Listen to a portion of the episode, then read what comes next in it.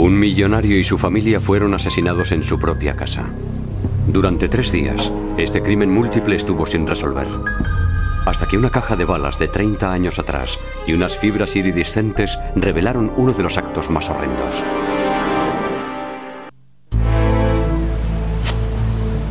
Beach House, en Pájaro Dunes, al norte de California. Durante fines de semana y periodos vacacionales era la escapada perfecta para la familia Ewell. El patriarca de la familia Dale era un hombre extremadamente rico, que amasó una fortuna vendiendo avionetas. Era una persona de éxito porque era muy extrovertido, además de afable y convincente. Iba visitando ranchos para venderles avionetas a sus propietarios, aterrizaba con alguna de ellas allí, se las vendía y luego les enseñaba a pilotarlas. Dale y su mujer, Glee, llevaban 31 años felizmente casados. Su hija de 24 años, Tiffany, se había graduado en economía. Tiffany, por lo que cuentan, era una chica muy dulce. Al parecer era buena estudiante y todo el mundo la apreciaba. El hijo varón, Dana, de 21 años, estaba realizando un posgrado en finanzas en la Universidad de Santa Clara. Dana fue un niño muy precoz, muy listo, con una inteligencia extraordinaria. Tengo entendido que su cociente intelectual era de 165, muy por encima de la media. En 1992, tras pasar las vacaciones de Semana Santa en Pájaro Dunes, Dale, Glee y su hija Tiffany regresaron a casa desde Fresno. Dos días más tarde, el mayordomo de los Ewell iba a entrar en la casa y notó que algo no iba bien. La alarma de seguridad estaba desconectada y sin embargo las puertas estaban echadas con llave.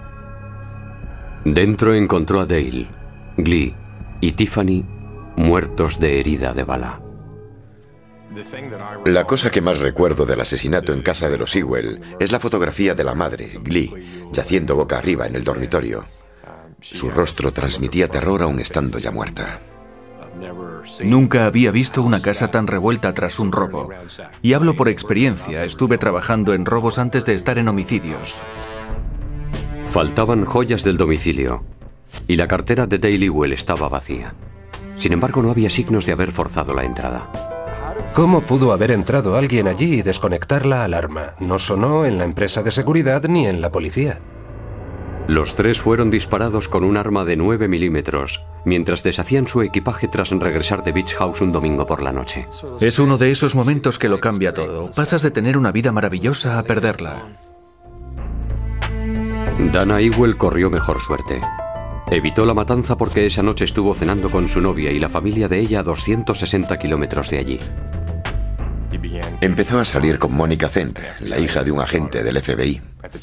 El día de los asesinatos, Dana Ewell estaba con la familia de su novia y su coartada la aportó el padre de ella, John Zent.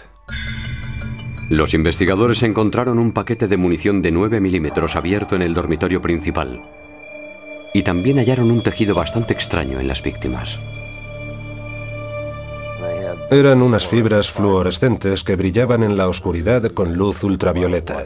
Y algo como de goma que no teníamos ni idea de lo que era, excepto que era parecido al caucho. En su búsqueda de sospechosos, los investigadores pensaron que un socio en los negocios o un rival pudieran ser los que desearan ver a Dale el muerto. Antes de que Dale se hiciera con la empresa, dicho negocio supuestamente estuvo envuelto en algún tipo de actividad delictiva. Le traspasó la responsabilidad de la empresa a su antiguo propietario, que se había metido en pequeños problemas por tráfico de marihuana. ¿O pudo haber sido Glee Ewell el objetivo? Glee Ewell estuvo un tiempo trabajando para la CIA. Esta organización no nos contó mucho al respecto, pero agradeció sus servicios prestados. Con rumores de tráfico de marihuana y conexiones con la CIA, los investigadores sabían que este asesinato múltiple iba a ser difícil de resolver.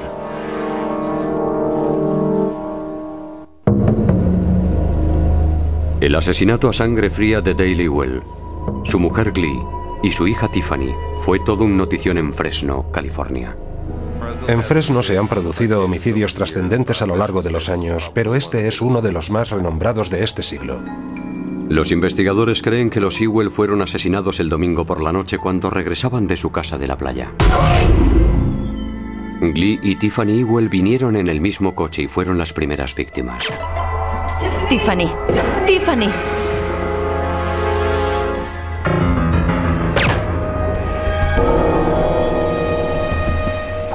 Dale Ewell llegaría una media hora después.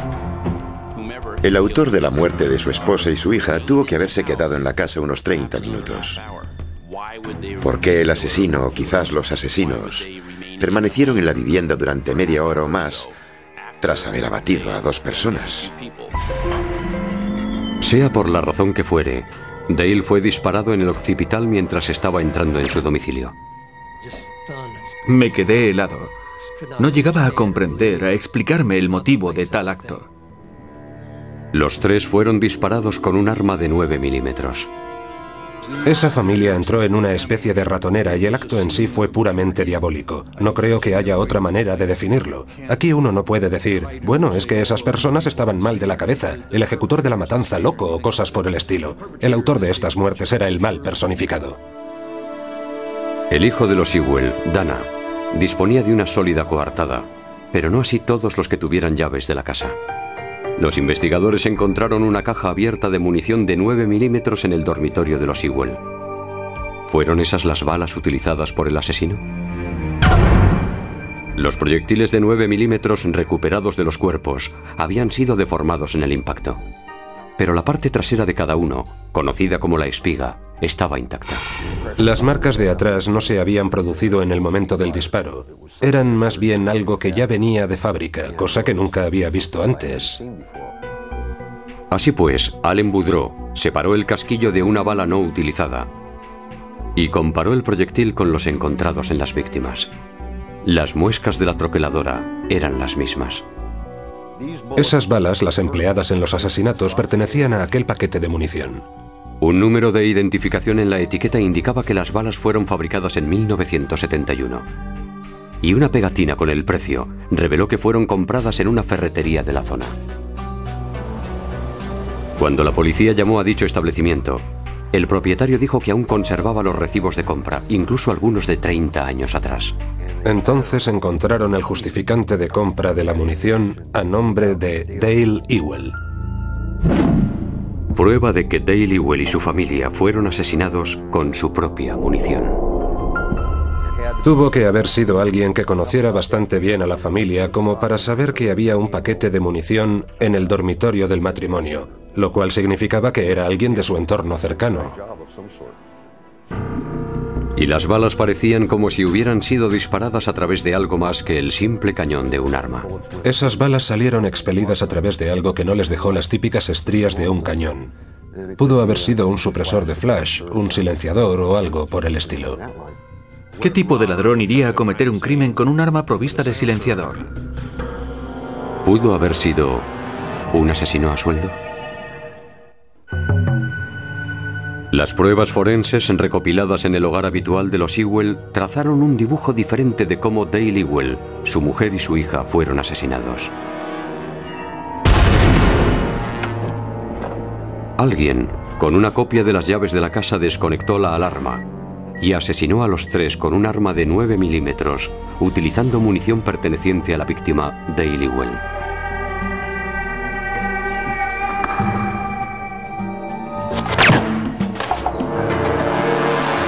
Parecía ser un robo precipitado. Faltaban dinero y joyas. Además, las únicas pruebas forenses dejadas fueron las balas y las fibras luminescentes amarillas. Desde el punto de vista científico de mi investigación, las pruebas de las que disponía eran relativamente pocas.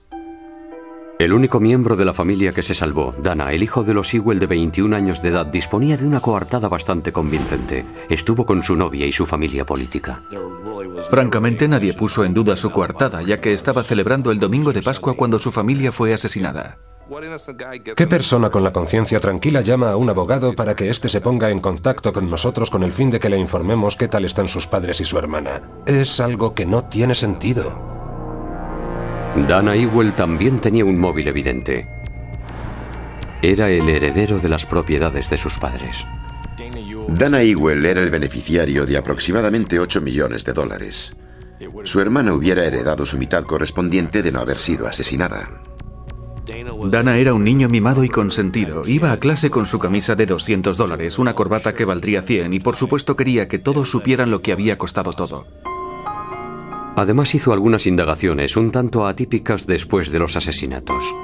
Dana Ewell me localizó en el despacho del juez de instrucción y me preguntó por teléfono cómo iban los resultados de la autopsia que habíamos encontrado, etc. No es nada normal que un familiar tan cercano te llame por teléfono para preguntarte detalles del caso de la forma que él lo hizo. Y los investigadores se enteraron de que Dana tenía una personalidad que dejaba bastante que desear. Al parecer plagió el trabajo de fin de curso de la asignatura de deontología profesional y tuvo que repetir. Los investigadores también supieron que Dana era un solitario. Su único amigo era su antiguo compañero de habitación de la universidad, Joel Radoswich, con el que se pusieron en contacto por teléfono. Lo primero que Joel dijo en el momento de presentarse el detective Sousa fue, no irán a arrestarme. Es una manera extraña de responder. Tan fuera de lo normal que la policía le sometió a una vigilancia estrecha y observó que no utilizaba el teléfono de su apartamento. En su lugar recurría a una cabina cercana. Había dos cabinas telefónicas ubicadas en la parte exterior de un supermercado de 24 horas. Bajó la cabeza hacia su cintura y a continuación tecleó el número. Estaría tomándolo de una agenda. Un agente de paisano se colocó al lado para escuchar lo que decía. No quiero esas putas acciones, quiero los 250 mil dólares en metálico y ya. Radovsich exigía un cuarto de millón de dólares y quería que le aconsejaran en cómo invertirlo. Joel vivía en su propio mundo, como si no hubiera nadie a su alrededor. Una de las cosas de las que estuvieron hablando era de cómo invertir el dinero. Tras rastrear la llamada telefónica, Joel estaba hablando con Dana Ewell. Una comprobación en los movimientos bancarios de Joel indicó que estaba derrochando alegremente su dinero, a pesar de no tener trabajo. Estaba recibiendo clases de pilotaje de helicópteros en el aeropuerto de Long Beach, algunas de las cuales le costaban 500 dólares la hora, en el paro, sin fuente de ingresos alguna, y dilapidando su dinero de esa manera. Averiguaron que el cheque de 5.660 dólares por las clases de pilotaje lo había pagado directamente Dana de su cuenta. Es algo que nos parecía muy extraño. Este factor económico relacionó de manera directa a ambos individuos. Además, Joel Radovsich compró varios objetos sospechosos antes de que se produjeran los asesinatos. Durante un seguimiento a Joel Radovsich, los detectives descubrieron que había solicitado unos libros a un editorial de Colorado, a la que indicó que se los enviaran a un tal Jack Ponce. Uno de esos libros describía cómo hacer un silenciador artesanalmente. Unas pesquisas en su pasado revelaron que Jack Ponce era un estudiante de Derecho de 23 años y amigo de Radovsich de toda la vida. Unas indagaciones indicaron que Ponce poseía un arma semiautomática del calibre 9 milímetros. Jack Ponce dijo inicialmente que el arma había sido adquirida para dispararle a las comadrejas desde su terraza. Los investigadores descubrieron que a lo que le disparaba era algo más difícil de digerir. Durante el interrogatorio de la policía, Ponce negó estar involucrado en el crimen de los Sewell y denunció el robo de su arma de 9 milímetros. Hemos oído ese cuento chino más de una vez a lo largo de nuestra carrera. La investigación de estos crímenes se había tornado complicada y se había invertido mucho tiempo. A esas alturas ya habían transcurrido tres años y Dana Ewell le iba contando a todo el mundo que los detectives John Sousa y Chris Curtis eran demasiado ineptos para resolver el caso. Dana Ewell nos comparaba con los detectives más torpes de la televisión, que no éramos lo suficientemente inteligentes como para encontrar al asesino de su familia. Decía, son tan tontos que no encontrarían una pistola en una armería. Que éramos policías porque no podíamos aspirar a más. ¿Qué me has pensado un niñato como ese se iba a reír de nosotros? Los investigadores contaban ahora con tres sospechosos del asesinato de Dale, Glee y Tiffany Ewell. Dana, el hijo de los Ewell, su ex compañero de habitación Joel Radovsich y el amigo de este último Jack Ponce. Pertrechados de una orden judicial, los investigadores encontraron una serie de objetos interesantes en el apartamento de Joel Radovsich, incluidas seis bolas de tenis con un orificio en cada una de ellas. Me informé de que el tinte utilizado para colorear las pelotas de tenis de los típicos amarillo o naranja e incluso morado y rosa tenían el certificado de no toxicidad, ya que las pueden mordisquear los niños y los perros. Me resultó muy curioso. Me enteré de muchas cosas relativas a las pelotas de tenis. El material de la pelusa de esas pelotas de tenis coincidía con el encontrado sobre las víctimas. Prueba de que habían sido utilizadas a manera de silenciador casero. Jack Ponce fue detenido en el restaurante en el que trabajaba de camarero. A continuación, Joel fue arrestado en su local de comida rápida mexicana favorito, donde al parecer acudía tres veces cada día para comer. A Dana, sin embargo, no consiguieron encontrarle. Radovsic negó cualquier imputación. Jack Ponce, por contra, temiendo enfrentarse a la pena capital, decidió cooperar. Él fue el único de los tres que, como se dice coloquialmente, cantó. Accedió a testificar en contra de Joel Radovsic y de Dana Ewell. Contó a la policía todo lo que sabía. Ponce originalmente les dijo a los investigadores que su arma de 9 milímetros Parabellum había sido robada. Sin embargo, luego confesó que se la había vendido a Joel Radovsic por 500 dólares. Unos días más tarde, Ponce declaró que Joel le devolvió el arma, pero él le culminó a que se deshiciera de ella. Joel le confesó a Jack que él fue quien asesinó a la familia Ewell. Describió la casa por dentro, donde se escondió, cómo cometió los crímenes, la secuencia de acontecimientos. Nosotros lo sabíamos y procuramos no filtrarlo a la prensa. Ponce dijo haber desmontado en piezas el arma, lanzarlas a un contenedor de basura y haber enterrado el cañón en un aparcamiento abandonado de Los Ángeles. En un increíble golpe de suerte, el cañón aún seguía ahí. Llevaba ahí tres años. Sorprendentemente y fruto de la suerte, ese aparcamiento de Los Ángeles no había sido reutilizado, por lo que no lo asfaltaron con alquitrán o cemento en todo ese periodo. Se habían practicado unos orificios en el cañón del arma, lo cual correspondía con las instrucciones que figuraban en el manual adquirido por Joel Radovsic. Los investigadores sumergieron el cañón en una solución especial para eliminarle la suciedad y el óxido. Luego, ensamblaron el cañón en otra arma que disparaba la misma munición encontrada en la escena del crimen. Increíblemente, tras tres años enterrada, los resultados fueron concluyentes. ¿Quién me iba a decir que esas balas una vez disparadas guardarían tanta similitud tanto en su forma general como en su aspecto con las de los Sewell?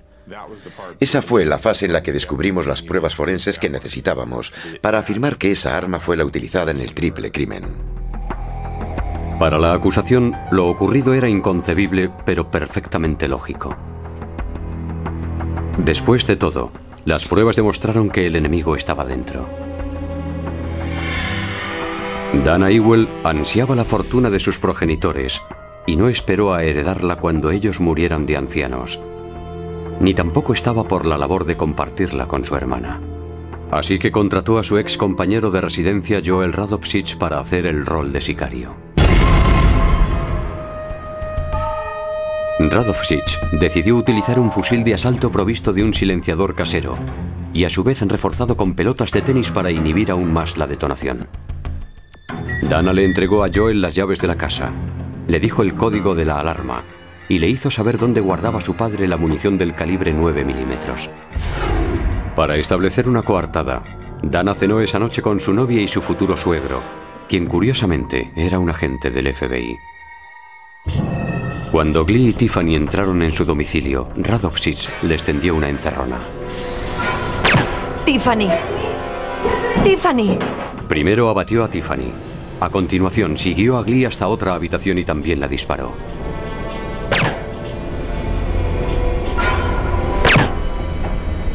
Una media hora después, Dale llegó a su casa. Joel les estaba esperando.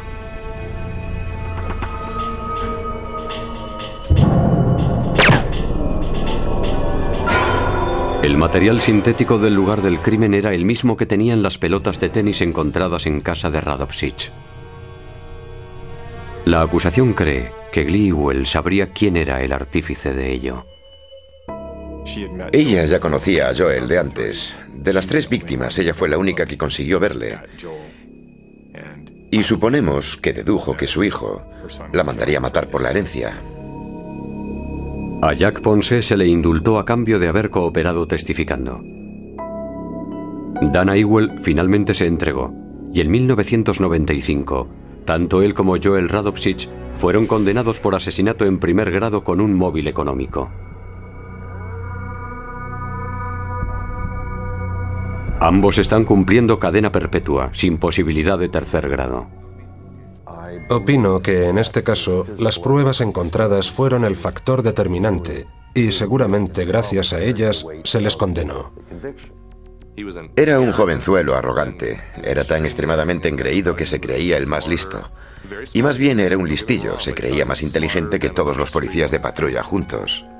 No descuidamos nuestro cometido, simplemente nos tomamos nuestro tiempo para reunir las pruebas suficientes para presentarlas en el tribunal.